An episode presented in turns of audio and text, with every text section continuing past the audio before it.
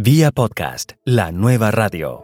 Con la poca experiencia que yo tenía, yo sabía que grabar algo en video conllevaba mucho trabajo de producción y de postproducción. O sea, vamos a suponer que tenía dos cámaras, iba a tener que editar, iba a tener que juntar el audio con la cámara. Si es que yo quería tener audio bueno, si no quería tener audio bueno, el sonido de la cámara iba a ser flojo.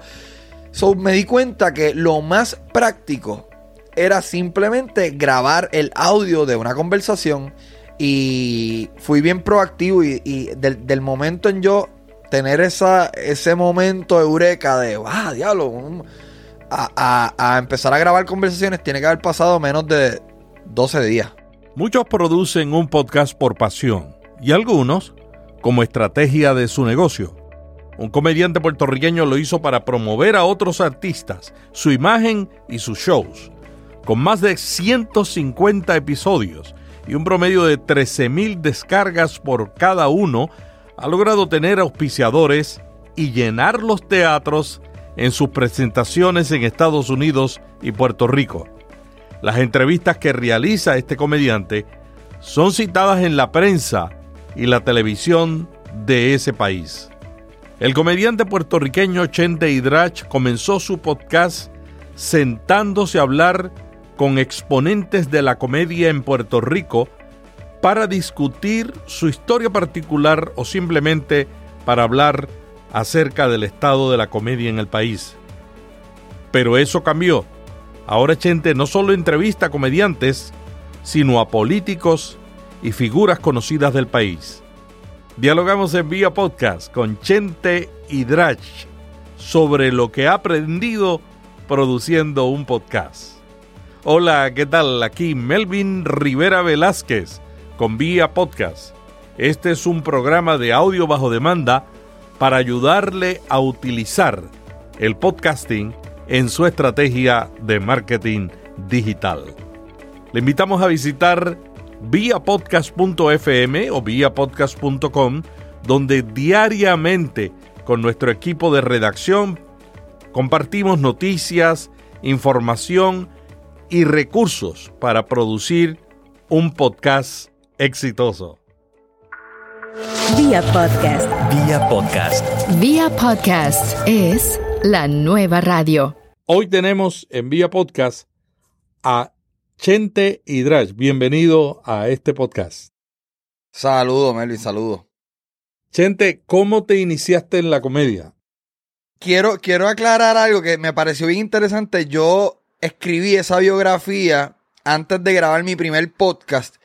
Y debo decir que aunque esa fue mi misión inicial, y yo siento que el, el podcast ha incrementado en valor emocional para mí, eh, en términos de popularidad y todo, yo siento que se desvirtuó un poco porque inicialmente iba a ser un podcast exclusivo de entrevistas a comediantes. Y todo eso se debe a que yo me obsesioné por, por el arte de conversar y entrevistar y, me gustó tanto que me di cuenta que si yo mantenía esa misión así de rígida y en efecto me mantenía entrevistando exclusivamente a comediantes, me iba a quedar sin invitados después de un año, qué sé yo, 50 invitados, iba a decir, bueno, ya entrevisté a todos los comediantes de la isla, eh, se acabó. Y seguí y he entrevistado políticos, como bien tú dices, he entrevistado poetas, cantantes, raperos, productores, manejadores. Y, creo que dejándome llevar por la naturaleza de lo que está pasando en el país, ha incrementado la calidad de conversaciones que he tenido y la calidad de invitados también. ¿Cuál ha sido tu entrevista favorita? Mi entrevista favorita y esta pregunta es bien complicada porque si me preguntas mañana puede que te diga otra cosa. Pero ahora mismo yo creo que te contestaría don Rafael Cancel. Yo creo que es el episodio 99, 98 por ahí. Y él es un, un individuo con una historia única porque él en los 50 se metió para los que los escuchas que tengas que desconocen de la historia de Puerto Rico. Él es un, tipo que se metió en los 50 al Congreso americano y empezó a soplar par de tiros y estuvo preso por muchos años y salió y tuve el honor de sentarme con él. Él es una figura eh, puertorriqueña que está atada bien brutal con el movimiento independentista. Yo quizás no me identifico tanto con ese movimiento, pero sin lugar a dudas es un tipo súper interesante que tuve el honor de sentarme al lado de él y escuchar su historia. Muy respetado en, en el pueblo de Puerto Rico, aún con la gente que no piensa igual que él. Cuéntanos, ese inicio tuyo en la comedia, ¿cómo fue de niño? Todo se llevó a cabo gracias al internet. A mí siempre me ha gustado la comedia. Mi papá es un fiebre de la comedia. En casa siempre se consumió televisión y cine y stand-up comedies que tienen el fin de hacer reír. Pero yo me fui por otro lado, pues por la las presiones de la sociedad, como quien dice. Yo estudié administración de empresas, trabajé en un montón de restaurantes, fui publicista, trabajé en una compañía de pozos sépticos. Cuando se, se chavó la economía, en el 2008, que yo me encontré como en un limbo eh, económico, que me di la tarea de intentar este sueño que yo tengo desde niño y empecé a hacer videos en el internet. Y cuando empiezo a recibir feedback positivo y me doy cuenta, oye, yo puedo, yo creo que yo sirvo para esto, eh, empecé a coger talleres de improvisación y talleres de teatro y me di cuenta que en efecto tengo talento, no solamente para hacer reír a través de una grabación o a través de un blog, sino en vida real. Porque después de esos talleres, la graduación, como quien dice, fue un espectáculo de improvisación y, y me obsesioné también. Yo soy un tipo bien apasionado, Melvin. ¿Sabes? Yo cojo algo y cuando. ¿Sabes? Igual que con los podcasts, eh, me obsesiono y consume mi mente día y noche. Y con lo mismo con el stand-up y lo mismo con la improvisación. Y, y ahora con los vlogs. Yo soy un tipo que me, me tiro de pecho en todo lo que me gusta. Cuéntanos sobre la última gira que tuviste en varias ciudades de Estados Unidos anterior a, esta última gira, yo había viajado a los Estados Unidos en dos ocasiones anteriormente y había hecho shows en Nueva York y en Florida. Tres veces, de hecho. Una había sido en Nueva York y dos en Florida. Yo había hecho dos giras en Florida, pero siempre habían sido bien puntuales. Montarme en un avión, hacer uno, eh, show en Nueva York, montarme en un avión, hacer dos shows en Orlando, montarme un avión, hacer un show en Miami, etcétera, etcétera. Pero en esta ocasión yo le dije a mi manager, cuando yo hice mi última gira acá en la isla, yo le dije, wow, Idel, él se llama Idel Electrox, Idel. Yo le dije, este espectáculo está tan bueno que yo estoy seguro que si nosotros organizamos una vuelta por los Estados Unidos, podríamos, ¿sabes?, ser exitosos. Y ser exitoso, o sea, esa predicción terminó siendo, haciéndose realidad Hicimos 17 espectáculos, 16 fueron sold out. Así que nos dimos cuenta, hay un mercado bien grande de Puerto de, de, personas deseando ver comedia puertorriqueña o latina y, y, creo que voy a hacer esa gira todos los años y Dios quiera que cada año crezca un poquito más.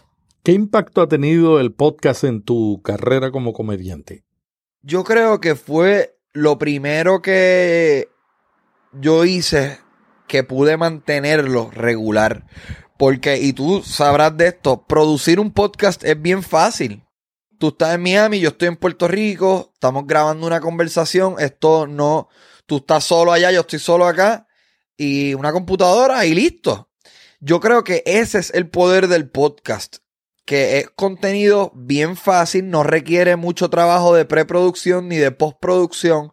Y yo me di cuenta que yo podía hacer, grabar conversaciones que por lo menos yo creía que, o creo que son interesantes, de una manera bien orgánica. No solamente eso, sino que en esa conversación yo puedo promover mis eventos y en cambio vender y hacer dinero, dinero real, que Puede que un montón de artistas digan que yo soy un sellout, que eso no se hace. Yo tengo que comer. Y creo que un aspecto bien importante de los podcasts, más importante aún que el dinero directo que uno hace con auspiciadores que pagan por, por uno promoverlo en, en, el, en el file, en el MP3, en el audio del podcast, yo creo que es más grande el dinero que alguien como yo puede hacer indirectamente vendiendo un evento puntual de la gente que la gente tenga que llegar físicamente. Mira, voy a estar el viernes que viene en el Teatro Tapia, vayan. So, ha cambiado mi vida en esos dos aspectos. En el aspecto de poder grabar de una manera fácil y orgánica grandes conversaciones. Y número dos, de ser un medio de publicidad real para mí. ¿Cuándo empezaste a tener auspiciadores para el podcast? Porque el podcast, siendo un nuevo medio, mucha gente como que no, no se atreven, los publicistas, a invertir.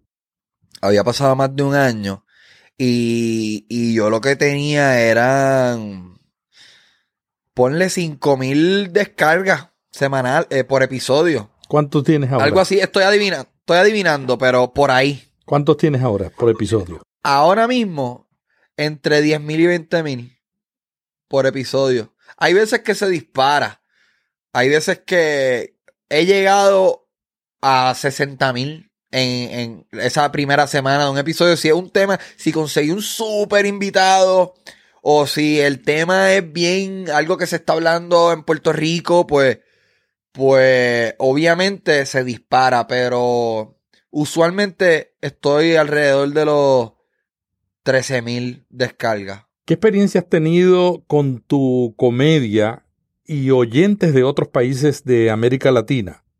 No tengo ahora, he, he agarrado más oyentes, más, más audiencia de Sudamérica, pero yo creo que se debe más al vlog. Y yo creo que esto es bien importante compartirlo con las personas que estén escuchando porque yo hago podcasts, yo hago vlogs, yo hago espectáculos de comedia. No hago muchos videos creativos per se. Yo documento mi vida. Me di cuenta después de muchos años que me, me da mucha pereza la creatividad para contenido digital. Se me he descubierto que es más fácil documentar. De la misma manera que esto que está pasando ahora mismo es documentando una conversación. En el blog yo documento mi día a día. Y es mucho más fácil documentar lo que ya sucede de manera orgánica que sentarme a decir que quiero hacer un video en una farmacia y, y, y tengo un amigo mío actor y queremos irnos virales. A mí eso no me da resultado. Yo utilizo todas mis energías de creatividad para mis shows de stand-up. Este, pero volviendo a la pregunta, he descubierto que la audiencia de Latinoamérica es, se me ha hecho bien difícil. Eh, no fue hasta que empecé a entrevistar reggaetoneros y artistas del género urbano que empecé a agarrar a alguna gente en Colombia, Venezuela, Chile, pero había estado bastante desconectado de ese mercado. Yo creo que la comedia es difícil salir de, de tu zona local por toda la idiosincrasia y las palabras que uno usa. Tu podcast Mazacote logró la posición en la aplicación Stitcher como uno de los podcasts hispanos de mayor audiencia, compitiendo con podcasts norteamericanos de mucha presencia. ¿Cuál es la clave de ese respaldo de tus oyentes?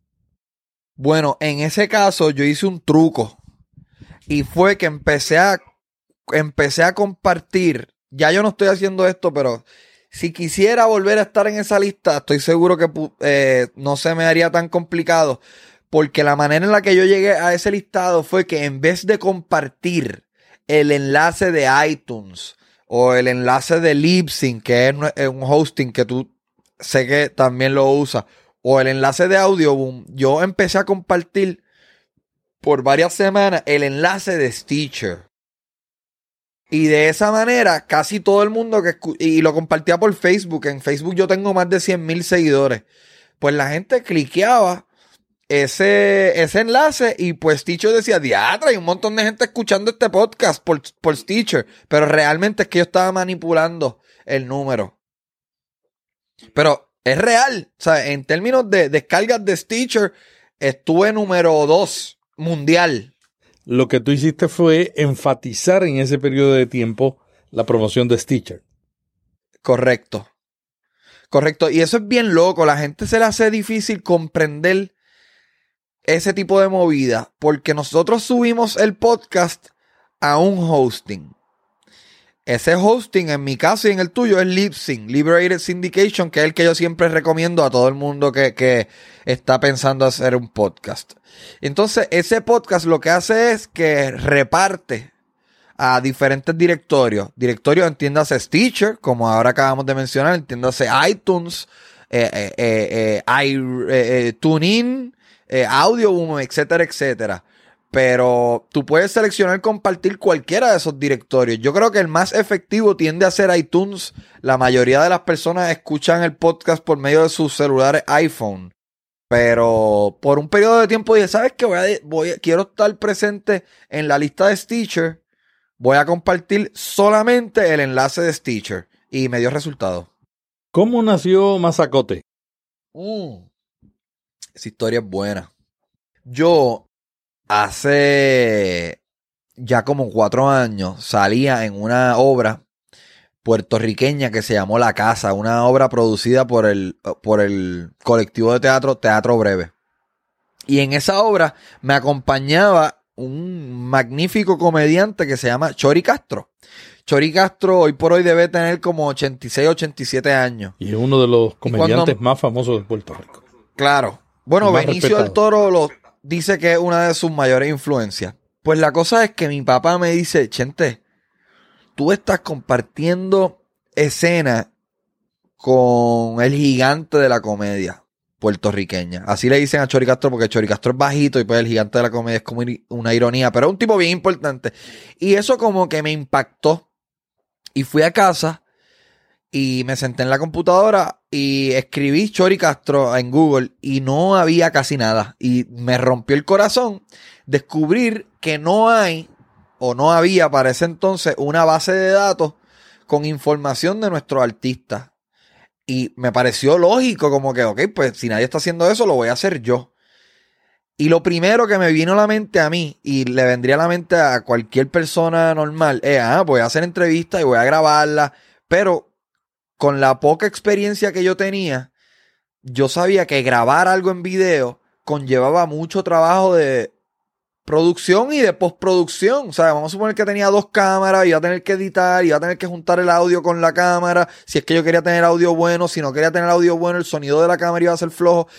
So, me di cuenta que lo más práctico era simplemente grabar el audio de una conversación y fui bien proactivo y, del, momento en yo tener esa, ese momento eureka de, ah, diablo, a, a, empezar a grabar conversaciones tiene que haber pasado menos de 12 días. Y no me he detenido desde ese entonces. ¿Y eso fue en qué año? Eso tiene que haber sido, ya yo llevo 150, hace como tres años, tres años y medio. Tu podcast dura entre media hora, pero yo he visto y he escuchado algunos que duran dos horas y 30 minutos. ¿Qué piensas sobre la duración que debe tener un podcast? Eh, buena pregunta. Y no te tengo una respuesta porque yo he escuchado podcasts cortos. Mi, mi novia escucha un podcast que se llama Hustle School, algo así, que dura ocho minutos. Pero yo escucho a Joe Rogan, que a veces dura tres horas. Eh, no, y, no he, no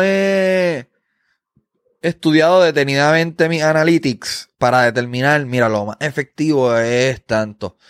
Yo creo que si la conversación está buena para mí, eh, la audiencia también va a pensar. O sea, yo siento que yo soy bastante certero cuando yo pienso que algo está bueno. Yo pienso, mira, e, esto es lo que está pasando. Cuando algo está bueno en un podcast y yo soy parte de la producción del podcast, yo se me hace bien fácil visualizar a alguien llegar al trabajo y, y decir, me voy a quedar en el carro escuchando el podcast. Y cuando yo tengo ese sentir, trato de estirarlo, trato de estirar esa conversación un poquito más pero no, no tengo, no sé qué es mejor si es corto o largo. A mí me gusta rondar alrededor de la hora, pero no sé a qué se debe eso. No tengo ninguna prueba de que eso sea mejor. ese acceso fácil que tienen tus oyentes al podcast porque tiene presencia y está en muchos lugares, ¿tiene algo que ver con la popularidad del podcast? Sí, y, y te puedo hablar de un ejemplo bien curioso. Hace como tres meses yo empecé a grabar los podcasts en video para ofrecerlo en YouTube. Lo, lo que cualquier persona pensaría es que voy a poner este, esta, esta conversación en YouTube y mis, mi audiencia se va a canibalizar y en vez de escuchar el formato audio, van a dejar de escuchar el audio y van a ver la versión en YouTube que es en video. Pero me sorprendió descubrir que eso no pasó. Que hay unas personas que simplemente te escuchan en audio porque me sospecho que es la manera más práctica de consumir la entrevista. Porque están guiando, porque están haciendo ejercicio, porque están fregando. Y yo creo que mis descargas en formato audio incrementaron. Y yo creo que eso se debe a que la versión visual lo que hizo fue crear awareness. Y a, a, hacer que personas nuevas descubran que, que esto existe en formato audio. Y cuando ellos ven, espérate, Chente acaba de subir una primera entrevista en video. Y él dice que es la entrevista número 132. ¿Y dónde están las otras? Espérate, y, y, y, y hay curiosidad y buscan. Eh, so yo creo que la popularidad se debe precisamente a ese fácil acceso que tú dices, que lo puedes escuchar en TuneIn, en Libsyn, en iTunes, en Stitcher, en Audioboom y lo puedes ver en YouTube. Pero yo creo que el empuje más duro fue gracias a YouTube. Y momentos que yo he tenido en el podcast que han salido en los medios tradicionales. Por ejemplo, Denis Quiñones, una reina de belleza, Miss Universe puertorriqueña, súper preciosa y, e interesante, dijo en mi podcast que Donald Trump es un pendejo. Y eso, obviamente, los medios lo agarraron y salió en televisión. Y un comediante amigo mío dijo, Alejandro Gil dijo, comentó unas cosas interesantes de un, de un compañero que él tenía en la televisión y eso también. So, es bien importante tener momentos clave que los medios tradicionales agarren y digan, mira lo que está pasando, eh, pietaje o audio cortesía de podcast Mazacote de Chenti Drach. Eso también crea awareness. ¿Cómo produces el podcast? De nuevo, yo creo que lo más brutal del podcast es la manera fácil de producirlo. Ahora mismo yo te estoy viendo en una pantalla, te lo voy a enseñar. Yo utilizo una grabadora Zoom H4n, que es micrófono también, pero yo no uso el micrófono de la grabadora. Yo conecto por medio de una entrada XLR que ella tiene un micrófono Shure SM58 y sí, obviamente ahora mismo estoy yo hablando contigo, tú estás grabando tu lado, yo estoy grabando el mío, pero usual, si tú estuvieras aquí conmigo, yo conectaría otro micrófono a la otra entrada de XLR y grabamos con dos micrófonos Shure SM58 y una Zoom H4n.